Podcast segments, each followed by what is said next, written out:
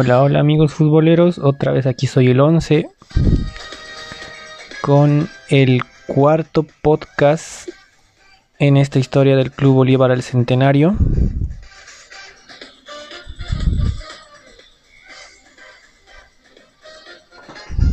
Así que vamos a continuar con la historia. Habíamos quedado en el segundo semestre del 2001, eh, donde el Bolívar había salido campeón ya del primer torneo de apertura y tocaba enfrentar, bueno, encarar el partido del torneo clausura. No había contratado nada el Bolívar, se habían ido dos jugadores como Nacho García a la alberca de Portugal, la transferencia se dio al final en el mes de julio, pasada la Copa América. Eh, en Colombia, eh, Nacho García pudo salir al fútbol portugués y Marquitos Andy que se lleva por un contrato de seis meses al Tampico de México, un club de segunda división en esos años. Entonces, bueno, se venía, tras haber declinado la participación en, el, en la Copa Merconorte, Bolívar solo le faltaba encarar ese torneo, el clausura, para poder doblegar el mismo campeonato y así se declara ese campeón nacional. Ese año, bueno, eh, el torneo empezó el primero de agosto y Bolívar en su primera fecha visitó al Independiente Petrolero. En ese partido Bolívar ganó 3-0 con tres cabezazos de Leonel Lieberman. Eh, se veía ya un equipo más consolidado al primer semestre. Y bueno, era lo que más querían todos los hinchas, ¿no? Poder empezar. Este torneo era jugado por, en fase de grupos. En fase de grupos de A6-6, Bolívar estaba con en el mismo grupo con Wilstermann, Independiente Petrolero, Mariscal Brown, eh, Blooming y, Real Santa Cruz. En ese torneo se jugaban partidos todos contra todos, equivalente a 10 fechas y dos clásicos interseries. En este caso Bolívar tenía que enfrentar a 10 Strongest. Pasado ese torneo se iban a clasificar 4 de cada grupo. Más adelante vamos a analizar los cruces. En la segunda fecha, cuatro días después, Bolívar recibía a Wilstermann y se le ganó aquí a, por 4-1. Eh, esa tarde de domingo dos goles marcó Lionel Ibermal, estaba inspirado tras un primer torneo un poco de regular para arriba. Otros tantos fueron por un, un golazo de colgada de Gatti Ribeiro y Limber Pizarro. Eh, días más tarde, un miércoles 8, se enfrentó a de agosto se enfrentó a Mariscal Brown, eh, donde el equipo cervecero esas veces sorprendía al Bolívar ganando 2 a 0. Lo descontó el Bolívar con gol de Miguel Mercado, ganaba 3 a 1 Mariscal Brown y Ligor y Botero descontaron, otra vez descontaron y emparejaron las acciones en un partido muy recordado, una noche fría pero de muchos goles en el segundo tiempo. Bolívar ya sumaba 7. Eh, fue una semana después, un miércoles 16, donde eh, un jueves 16, cuando enfrentó a Blooming en un partido adelantado. Y en el último minuto se ganó 3-2. Eh, otra vez Lieberman estaba inspirado y pudo anotar el último gol en el minuto 50 para el 3-2. Antes habían marcado Maurilio Tomás Nene y Botero para, el, para los dos primeros tantos de la academia. Y un domingo 19 se venía el primer clásico, el primer clásico del, de este torneo Interseries, donde Bolívar ganó 3 a 1, una tarde de domingo donde apenas iniciaba el partido se pudo un autogol de Oscar Sánchez que jugaba esas veces en el, en, el The Strongest, eh, abrió la cuenta para el para Bolívar y antes de finalizar el primer tiempo con un penal de Joaquín Botero eh, se marcó el 2 a 0. El segundo tiempo otro penal para The Strongest descontó, otra vez de Oscar Sánchez y más adelante Leonel Lieberman otra vez para el 3 a 1 definitivo de ese partido. Ya Bolívar había jugado 5 fechas y tenía 13 puntos a su favor. La última fecha se jugó un domingo 26 de agosto en Santa Cruz, donde solo se pudo empatar 1 a 1 con gol de Lieberman otra vez. Para enfrentar la segunda ronda, tres días más tarde, eh, Bolívar recibe al Independiente Petrolero Era un domingo en la tarde y bueno, lamentablemente el equipo entró muy confiado y apenas con un penal en el último minuto del segundo tiempo, eh, Joaquín Botero pudo empatar el partido y llevarse una unidad al menos de ese, encuentro. Venían los, las interrupciones en el torneo por los preparatos de la selección boliviana de fútbol. Y bueno, la séptima fecha, Bolívar recibía a Mariscal Brown. Sí, Mariscal Brown. No tengo. antes de eso, sí. Después de empatar con Independiente Petrolero, eh, visitó a Wilstermann un domingo 9, si no me equivoco. Y le ganó 3 a 1 con goles de Nene en dos ocasiones y una de Iván Castillo. De ahí, sí, en un partido programa el 13 de septiembre, recibió a Mariscal Brown eh, Horacio Charazo volvía a, los, partidos después de lesionarse y marcó dos, uno más de Botero para el 3 a 1 definitivo. De ahí llegó el segundo clásico Interseries, cuatro días después, un domingo, donde el Bolívar empató 3 a 3, ganando 3 a 1, eh, se dejó empatar, ¿no? Gatti Ribeiro, Nene y Castillo marcaron esos goles para la academia. Eh, ya clasificado el Bolívar con 20 dos puntos. Jugaba el penúltimo partido en casa con Real Santa Cruz y lo goleaba 4-0 con goles de Llorazo, Lieberman, eh, Ribeiro y un tiro libre de Botero. Creo que ese fue su primer tiro libre que había marcado eh, de, esa manera. Invicto Bolívar con 25, la última fecha un 26 de septiembre no pudo mantenerlo. Perdieron 2 a 1 contra Blooming en Santa Cruz, el único tanto fue por Chorazo pasado, eh, cada grupo se clasificaba en cuatro, cuatro de cada serie, entonces eh, emparejados en otros dos grupos de cuatro. Un octogonal separados por serie, solo seis fechas cada uno. Entonces Bolívar emparejaba el grupo con Mariscal Brown nuevamente, Guavirá y Real Potosí. En pasó mal la campaña de este pequeño cuadrangular previa a la fase final, donde perdió 2 a 1 con Mariscal Brown un 14 de octubre, el único gol que había marcado Iván Castillo en el primer minuto de jugada del partido. Y bueno, Bolívar tenía que sacar unidades. De tres días más tarde jugaba otra vez de local contra Real Potosí, ganando 3 a 1 con goles de Maurilio Tomás Nené, Lieberman y Chiorazo. Más adelante visitaba a Guavirá un domingo 21 eh, en Montero. Mucha calor, mucho, mucho calor. Y bueno, ganó 3 a 1 el Bolívar con goles de Ligori, Ribeiro y Botero. En la cuarta fecha de, este, de estas seis fechas visitó a Real Potosí y perdieron 2 a 1. El único gol fue por Martín Ligori. Eh, para clasificarse tenía que ganar. Un domingo 28 recibió a Mariscal Brown y Boterito con tres goles, uno de cabeza en el primer tiempo, uno de de rebote de tiro libre y una colgada a su estilo marcaron los tres tantos para el Bolívar. Y para finalizar y clasificarse con 12 puntos, Bolívar eh, recibía a Guavirá. Miércoles 31, donde Joaquín Botero marcó 2, Libreman y el juvenil Adi Ribeiro marcaron los goles para el 4-1 del Bolívar. Se clasificó con 12 puntos y se venía el cuadrangular final, donde de ahí iba a salir el campeón y subcampeón y todos los cruces para la Copa Libertadores del siguiente año. Bolívar encaró el partido, el primer partido un 18 de noviembre, donde sorpresivamente jugando muy a, muchos momentos malos el partido ganó, se dejó ganar por Oriente Petrolero.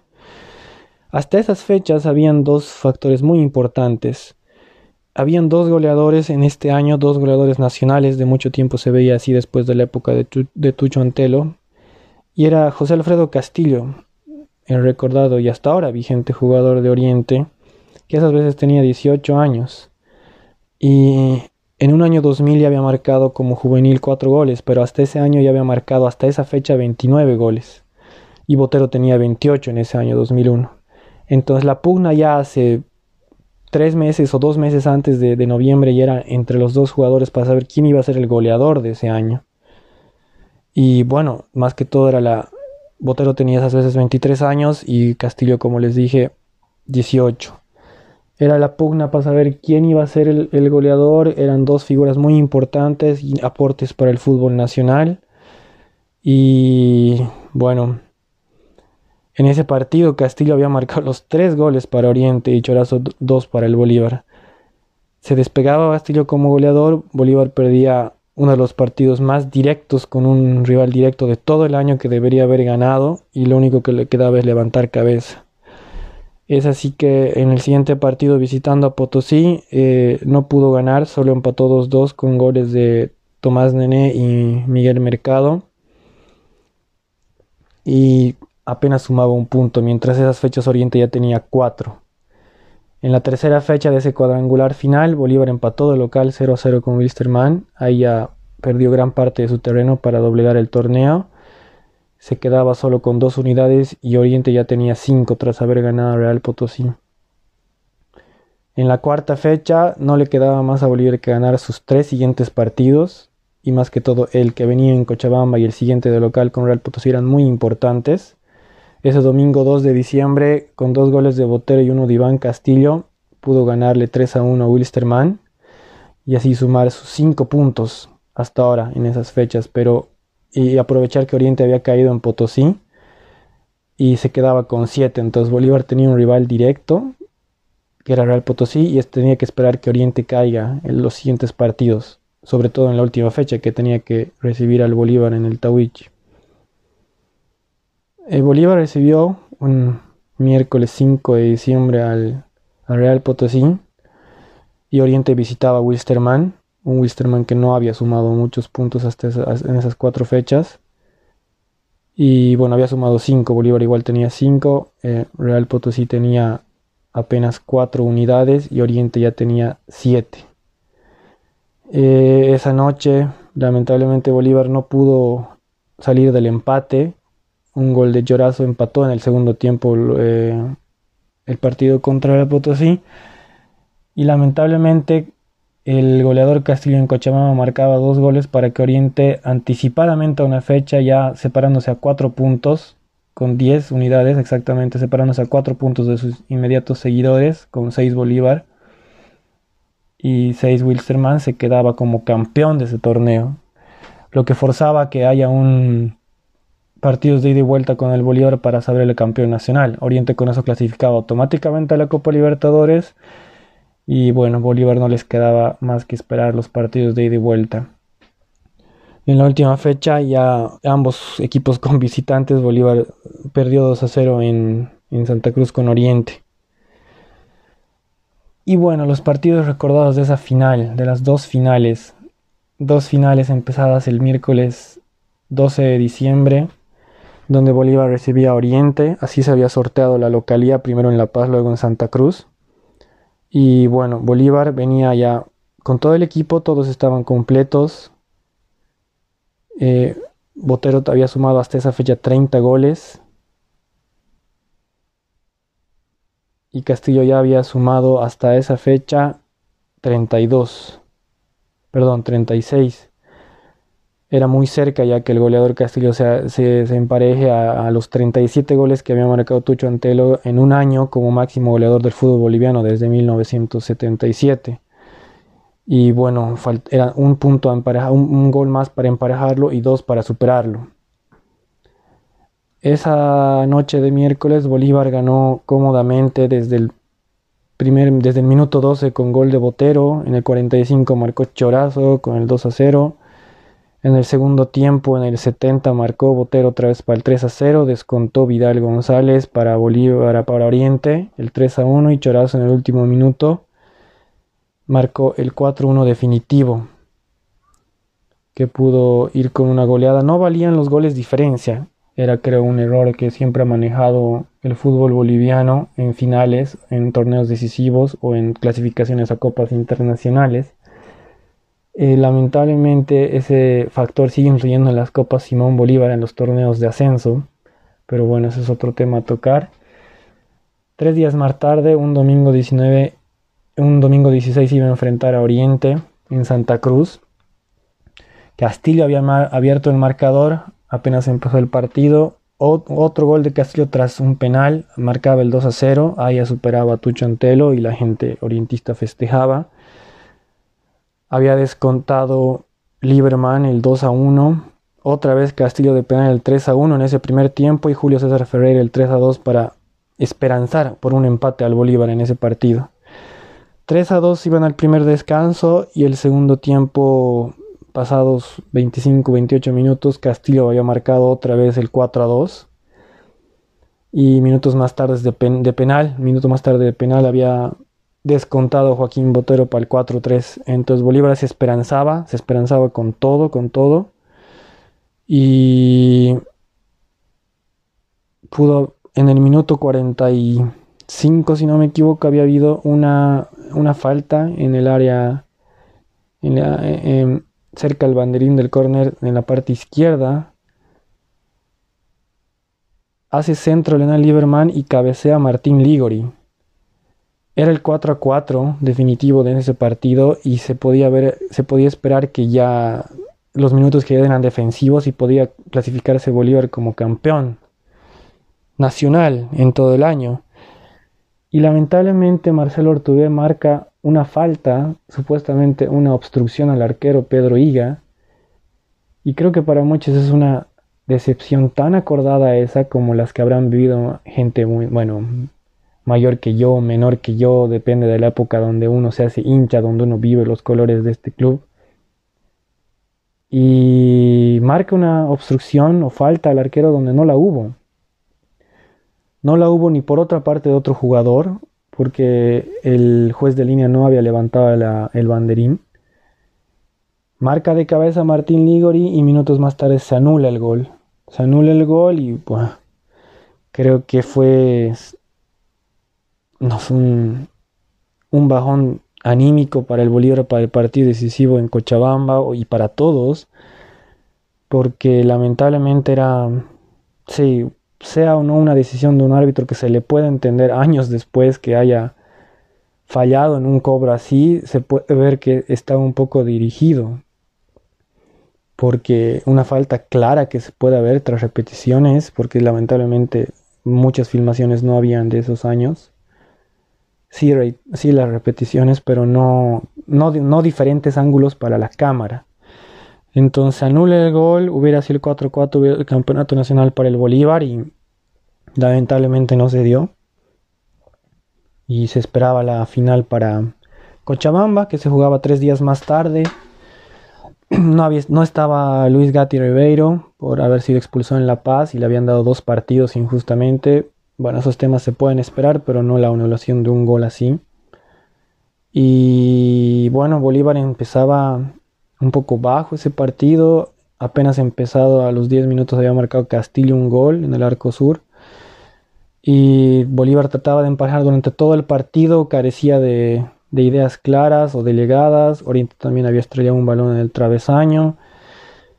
Y no pudo empatar hasta que en el último minuto Castillo marcó a través de una colgada al, a Gustavo Yelos el 2 a 0 definitivo. Castillo se consagraba con 42 goles como el goleador del mundo, no solo de la liga y de los más juveniles en el mundo, en la historia, que había quedado segundo Bolívar con Boterito con 33 goles y bueno, su segundo goleador había sido con 27 Horacio Chorazo y Neolén Lieberman con 19. No pudo, se quedó así el Club Bolívar tras una gran campaña en el primer torneo y también en el segundo. Eh, lamentablemente ese error arbitral fue un bajón muy grande para el Club Bolívar. Y no pudo más, ¿no? No pudo más. Eh, había habido mucha gente que había cumplido su ciclo en el Bolívar. Y lo único que se esperaba era a ver que haya un posible recambio en el club. 55 goles había marcado el Bolívar en ese segundo torneo. Y bueno, más los 53 que había asumido en el primer torneo, ya daba un Bolívar con más de 100 goles en ese, año, que era una buena delantera goleadora, y lo creo que lo más importante era retener a los goleadores.